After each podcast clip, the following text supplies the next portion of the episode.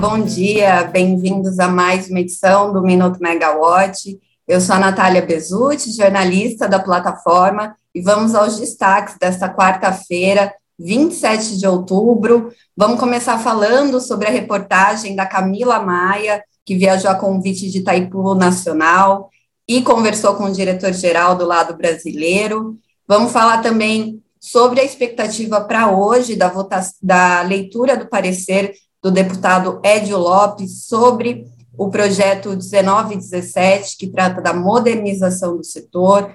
Teve resultado ontem à noite da CESP, do terceiro trimestre, e hoje de manhã da VEG. E também vamos falar de outros, é, da, da reunião da ANEL de ontem e outros é, acontecimentos do setor. Vamos lá, começando pela reportagem de Itaipu Nacional, é, como eu falei, a Camila Maia conversou com o diretor-geral do lado brasileiro, o general João Francisco Ferreira, e, segundo ele, as negociações é, para a revisão do anexo C, né, muito se fala que devem acontecer até 2023, e ele disse que não. Essas negociações devem acontecer a partir de 2023. E para ele antecipar essa negociação ou opinião sobre ela, é, pode ser prejudicial para todo o andamento. É, a negociação vai acontecer no, por meio do Ministério de Relações Exteriores, mas o Ministério de Minas e, e Energia e a própria Itaipu Nacional é, também participam para dar as bases técnicas né, do, de Itaipu. Entre as mudanças que estão previstas na revisão do tratado está a possibilidade do Paraguai vender parte da energia que hoje é vendida para o Brasil para o mercado livre.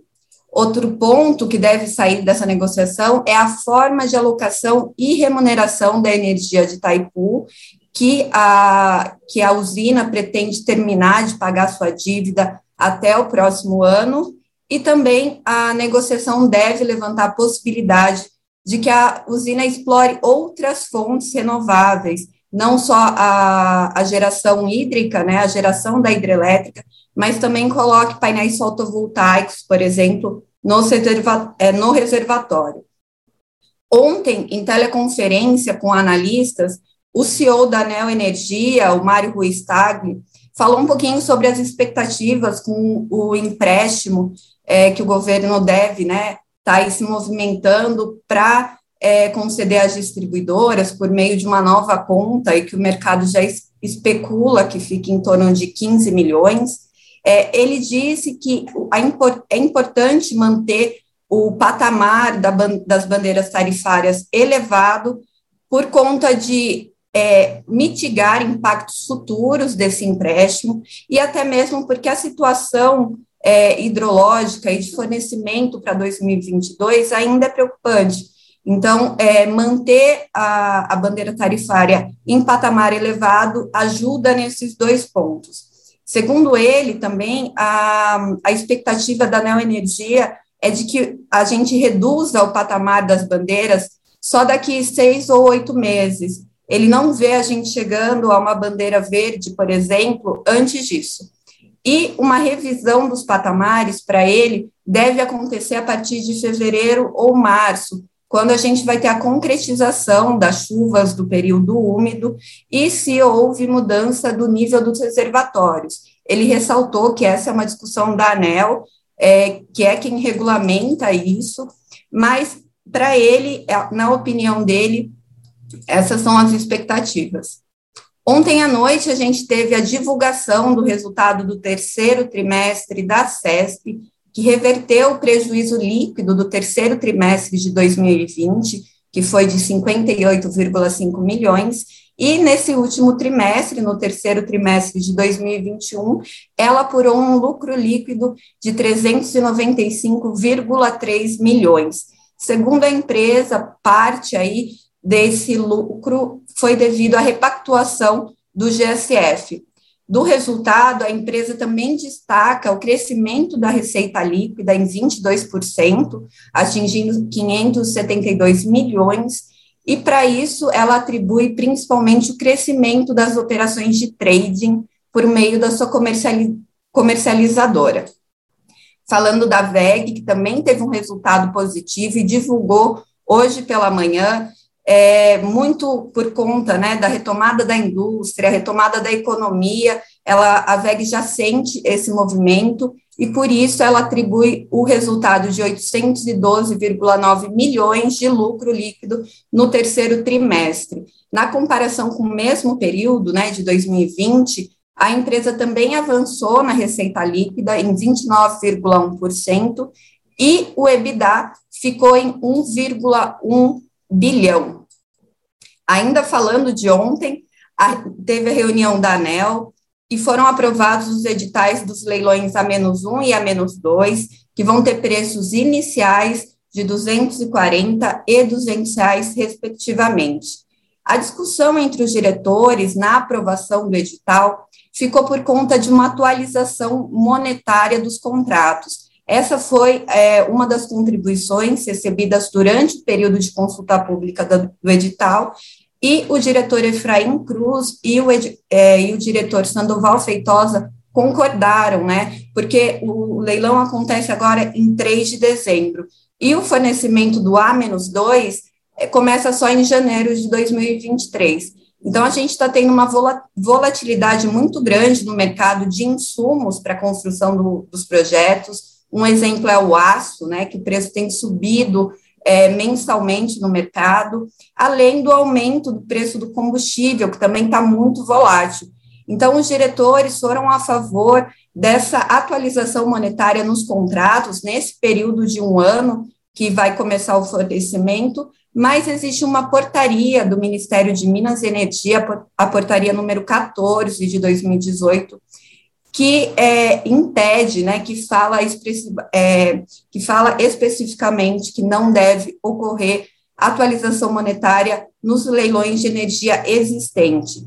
Então, o, o consenso da diretoria foi para que essa discussão, até pela proximidade do leilão, né, a menos um e a menos dois, agora dia 3 de dezembro, que essa discussão fique para futuros leilões e que seja tratada diretamente com o Ministério de Energia, né, essas reflexões trazidas nesse novo momento de mercado.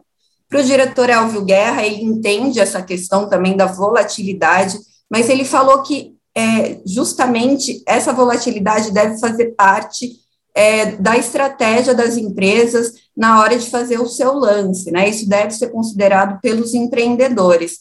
Então, é, vamos ver o, o, como é que ficam os próximos leilões.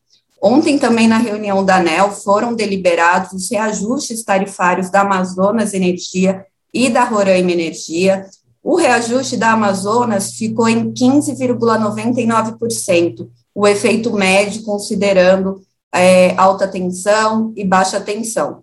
Mas, com isso, o, o consumidor residencial, a tarifa B1, passou a ocupar o primeiro lugar no ranking das distribuidoras da ANEL, no ranking tarifário das distribuidoras, e a, a Amazonas Energia passa a ter a tarifa residencial mais cara do país, em torno de 800 reais o megawatt-hora. A Roraima Energia é, já teve um efeito médio muito menor na revisão, de 1,25%. Falando de hoje, está marcada para as três horas da tarde, às 15, a leitura do parecer do deputado Ed Lopes, o relator do PL 1917, que o, o, nome do PL é portabilidade da conta de luz, mas ele traz aspectos mais amplos da modernização do setor. No entanto, para as entidades do setor, Demorou muito essa votação, demorou muito para andar esse projeto na Câmara, e agora ele ficou ultrapassado, dado que tem um outro projeto, o 414, que também traz aspectos da modernização do setor, mas já tem uma discussão mais avançada, diretrizes mais estabelecidas é, a partir de discussão com os agentes. É, para a Abracel, ela divulgou uma nota ontem, a Associação Brasileira das Comercializadoras de Energia, para ela, a leitura do, do parecer, né, do 19 e 17, e a aprovação desse projeto, na verdade, traria um retrocesso para o mercado, porque no 19 e 17, a abertura do mercado deve acontecer em 72 meses. enquanto no 414 essa abertura deve ocorrer em 42 meses. Então, o mercado já entende que o 19 e 17 ficou mais ultrapassado, o 414 reúne os interesses do mercado, outras diretrizes de modernização com, ma maior aperfeiçoamento. É, em eventos do setor, a secretária executiva do Ministério de Minas e Energia, a Marisete Pereira, chegou a comentar que o Ministério tem feito um pleito junto à Câmara para que o, o 1917 seja incorporado, apensado ao 414, trazendo uma harmonização entre os dois projetos e que o Ministério está trabalhando para que a abertura do Mercado Livre ocorra a partir de 2023. Então, a gente vê também aí a pasta é, a favor é, de uma abertura mais ágil, mais rápida e também mais propensa ao 414. Essa é uma, essa é uma discussão que a gente tem que aguardar. Vamos falar da agenda de hoje, da Megawatt, que está cheio de evento. É, daqui a pouco sai o podcast que eu gravei com Francisco Arteiro, que é o diretor de operação e manutenção de Furnas. Ele, ele foi um dos fundadores aí do Operador Nacional do, do Sistema, o ONS, e ele fala sobre as hidrelétricas com reservatório é, de volta no planejamento, né? Se é oportuno, se não é, como que anda a discussão nesse sentido. Às 13 acontece mais uma live ligadas no, ligados no preço com a Olivia Nunes, Juliana Chad e a Camila Maia de volta já de Itaipu. Vamos ver quais são os impactos das chuvas de outubro para o sistema e nos preços. E às quatro e meia tem um webinar com os diretores da AES Brasil, o diretor de operações, o Anderson Oliveira, e o diretor comercial, Rogério, Rogério Pereira Jorge, falando dos contratos de longo prazo de energia. É um webinar muito interessante para a gente entender a gestão dos ativos no mercado de energia e também a cultura da inovação dentro das empresas e dos projetos. Bom, amanhã o Rodrigo Polito está de volta. Obrigada, espero que tenham gostado desses últimos três dias. Até mais.